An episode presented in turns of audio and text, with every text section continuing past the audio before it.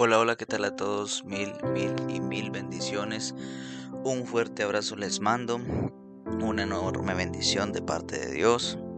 Eh, gracias por estar en otro segmento más, en otro capítulo de este podcast Me llamaste, que ha sido utilizado para gloria de Dios y edificación de nosotros.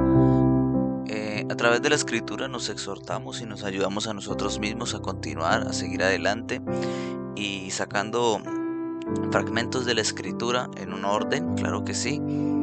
Ayudamos a, los demás hermanos en Cristo que, que toman la iniciativa de, querer aprender más, de que el Señor los dirige con su palabra y de que a nosotros también, los que hablamos de la escritura, nos edifica. Así que antes de iniciar, quiero enviarle un fuerte abrazo a la gente que nos escucha por ahí atentos en Venezuela, en México, en Chile, Estados Unidos, República Dominicana, aquí igual en Colombia. Gracias por el apoyo, gracias por estar atento ahí, preguntando siempre por el programa, que yo sé que para todos ha sido de enorme bendición y muchísimo también para mí, verdad. Y ustedes también, los oyentes, son una bendición enorme. Gracias a Dios por cada uno de ustedes. Bueno, que la gloria y la honra sea para el Dios viviente en el nombre de Jesús yo sé que ustedes en sus casas dicen amén. Yo quería compartirles algo que estuve leyendo el día de hoy y está en un capítulo y cuatro versículos. Pero es necesario que lo tengamos en cuenta y le pidamos al Señor Todopoderoso dirección y bendición. Amén. Entonces yo creo que antes de iniciar es más que obvio que cada vez el mundo se va volviendo más materialista, que cada vez el mundo se va volviendo más recursivo, pero cuando hablo de recursivo no en búsqueda de recursos, sino que se apega a, los recursos, a lo que tiene, ¿sí? Ese es el valor del mundo hoy en día. Eso es, eso es lo que están presentando muchos hoy en día. Que tú vales o lo que está alrededor vale más que cualquier otra cosa. Lo que tú tienes vales más que cualquier otra cosa. Pero nosotros sabemos que a través de la escritura esto se manifiesta como obras de la carne, ¿sí? Porque los afanes de esta vida son tremendos. ¿Cuánto no le pedimos a Dios por un buen empleo? Por eh, salud, por tener un hogar, por tener ciertas comodidades y, el no tenerlas a veces como seres humanos nos desanima, nos desespera el ver esa tremenda situación en la vida de cada uno de nosotros y decir, Señor, yo porque no tengo esto, te soy fiel, eh, aquel que no es fiel tiene, ¿sí? Le va mucho mejor que a mí. Pero esa manifestación, esas preguntas que, que sale de nuestro corazón hacia Dios y que a veces nos inquietan, son obras de la carne, son productos de esta cuando nosotros hemos nacido de nuevo nos damos cuenta de que no es como pensábamos. En las cosas del Señor se necesita tener una espiritualidad y una voluntad muy alta, muy grande, muy fuerte. ¿Sí? ¿Por qué les digo esto?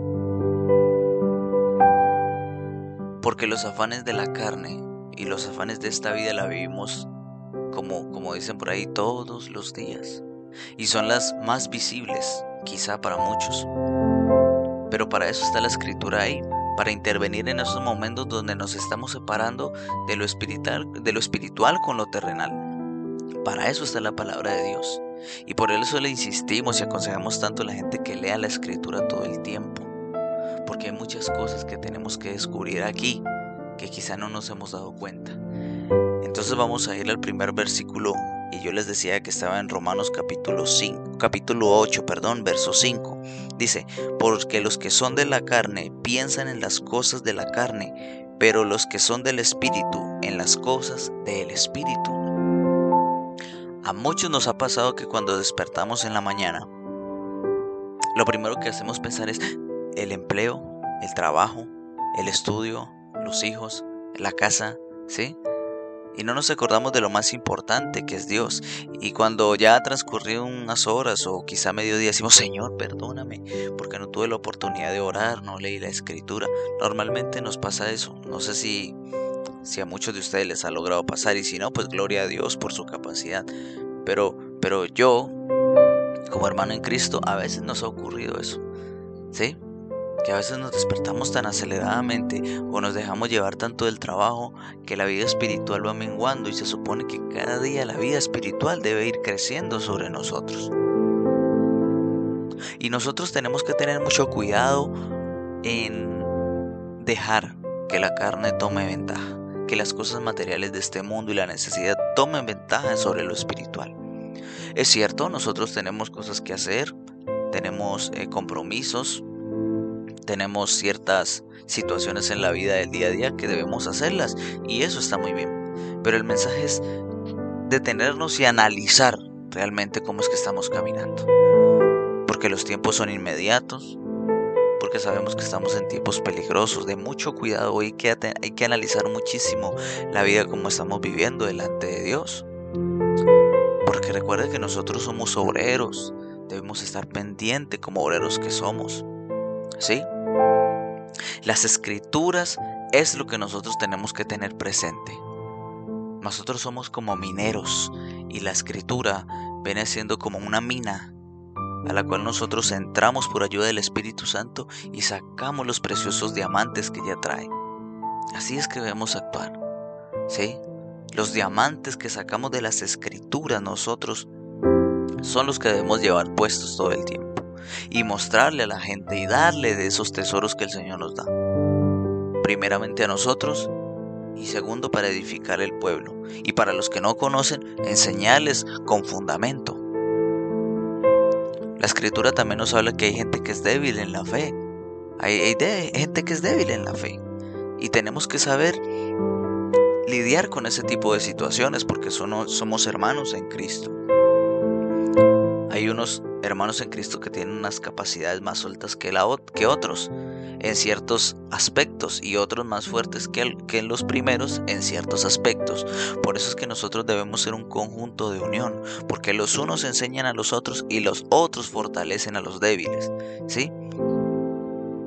Eso es lo necesario hoy en día en estos tiempos tan cruciales. Mire lo que dice el verso 6, porque el ocuparse de la carne es muerte, pero ocuparse del espíritu es vida y paz. Ahí está ocurriendo un error tremendo en la vida de nosotros, cuando imponemos los deseos de la carne o los afanes de esta. ¿Sí? Porque cuántos no quisiéramos orar, cuántos nos quisiéramos ayunar, cuántos no quisiéramos estar en, en la iglesia, pero todo ese querer se queda adentro porque la carne no lo permite. A la carne no le gusta madrugar, a la carne le da hambre, a la carne le da pereza el orar, ¿sí? Nosotros sabemos que este cuerpo, como dijo Pablo, ¿quién me liberará de este cuerpo de muerte? Porque eso es lo que produce los frutos de la carne. ¿Sí? Muerte en la vida del cristiano.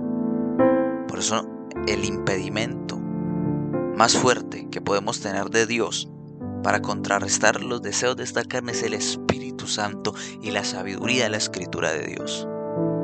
Porque la escritura es la que nos fortalece. Mire hermano, yo le digo una cosa, usted que me oye. Cuando nosotros nos metemos en la escritura con dedicación, pidámosle hambre y sed al Señor de ella no nos hacíamos de esta escritura, sino que cada vez queramos más y más y ahí vamos a empezar a encontrar los tesoros que necesitamos. Aquí es donde vamos a, empezar a, a encontrar el suplemento espiritual que necesitamos. Y pedamos que el autor de este libro nos acompañe, nos guíe, que la presencia de Dios sea la que esté con nosotros. ¿Sí? Mire, hombres y mujeres que estén metidos con el Señor, Claro, hablando del principio, que por su trabajo y etcétera, pero cada que puedan y, pongan de sus disposiciones, es posible todos los días buscar al Señor, su rostro en tierra, adorándolo, orando, leyendo su escritura. Mire, les voy a decir algo. El Señor a todos nosotros nos ha dado 24 horas del día. A ustedes no le han dado 12, ni a mí 12, a mí me han dado 24. Aparte de ser buenos administradores con las bendiciones de Dios, debemos ser buenos administradores con el tiempo que Dios nos da. Y yo creo que si hay trabajos de 6 de la mañana a 2 de la tarde, pues es imposible que a esa hora tú puedas levantarte y leer la escritura. Pero sales del trabajo y digamos que estés en tu casa a 3 de la tarde, mira todo el tiempo que te queda. O si no puedes arriesgar por la noche. Está bien, tienes hijos. Bueno, hay, hay, hay hermanos y hermanas que tienen hijos o solteros. Se tienen que ocupar de los, de los niños. Pero hay que tener en cuenta de que cuando nosotros acostamos los niños también nos queda un tiempo libre. Hermano, es que estoy cansado, cansada. No hay que hacer el sacrificio. Porque si tú tratas de decir, el día que me quede tiempo libre, ese día lo haré, créeme que no va a suceder. No va a suceder. Porque el tiempo libre no siempre está palpante, no siempre está ahí. Porque hay algo que hay que hacer, pero es necesario que nosotros sacrifiquemos el tiempo.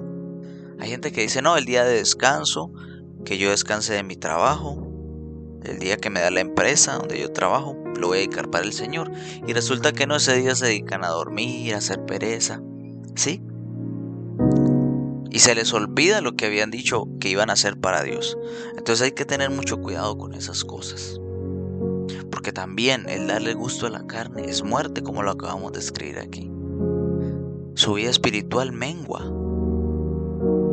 Y a veces el Señor por eso es que no nos habla, no nos usa, porque sobreponemos los afanes de esta vida, los deseos de esta carne sobre el espíritu porque queremos complacer más al espíritu que la carne y debe, perdón, la carne que el espíritu y debe ser, como lo dije anteriormente, primero es los deseos del espíritu.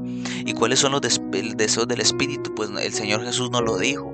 El espíritu la verdad está dispuesto, pero la carne es débil. ¿Y a qué se refiere con la verdad? A buscar de Dios su rostro, la palabra. Muchos hermanos hoy en Cristo andan fríos, porque solo se dedican a su empleo. Y mi pregunta es, ¿cuántas almas te has ganado para Cristo? ¿A quiénes has llevado para la gloria del, nombre de Dios? Ahora, no te estoy diciendo que impongas eso en tu trabajo, pero sí dale, pídele Señor dirección. Porque a veces sabe que, mi hermano, hay almas que están fáciles de llegar. A todo, el mundo no te rechaza.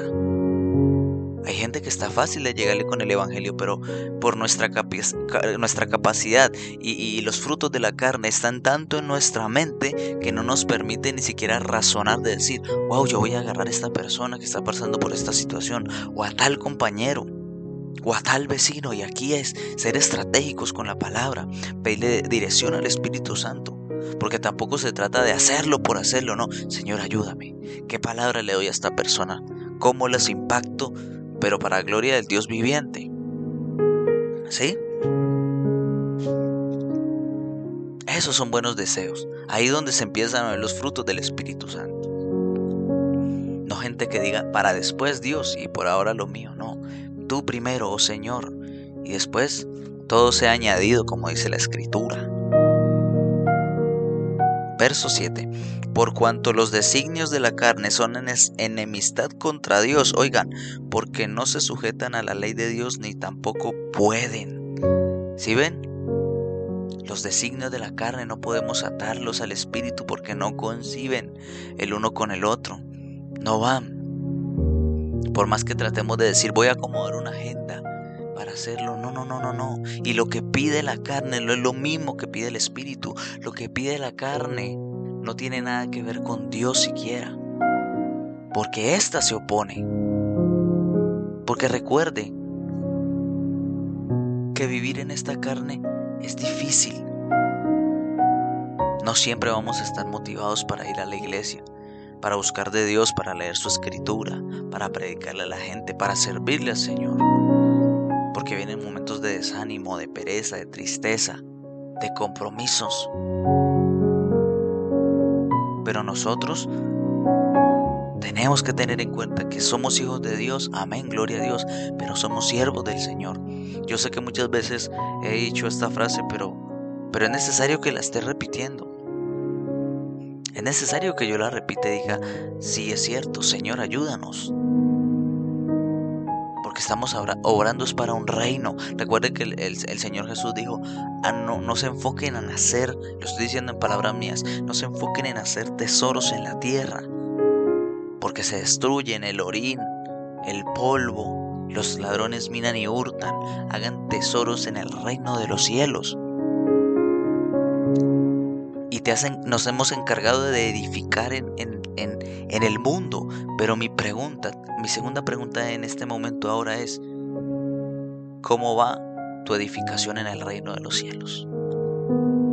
Hagamos de cuenta que tenemos cada uno un lotecito y poco a poco vamos a ir construyendo. ¿Cómo va tu casa? ¿Cómo va tu edificación en el reino de los cielos? Tú debes saberlo. Sigue siendo una casita de bareque, de esterilla, de madera, ¿sí? O ni siquiera hay casa, sigue el lote limpio, o ya tienes algo más sólido, ladrillos, cemento, ¿sí? Hay gente que va por el segundo piso, tercer piso, amplió. Estoy hablando de una manera metafórica.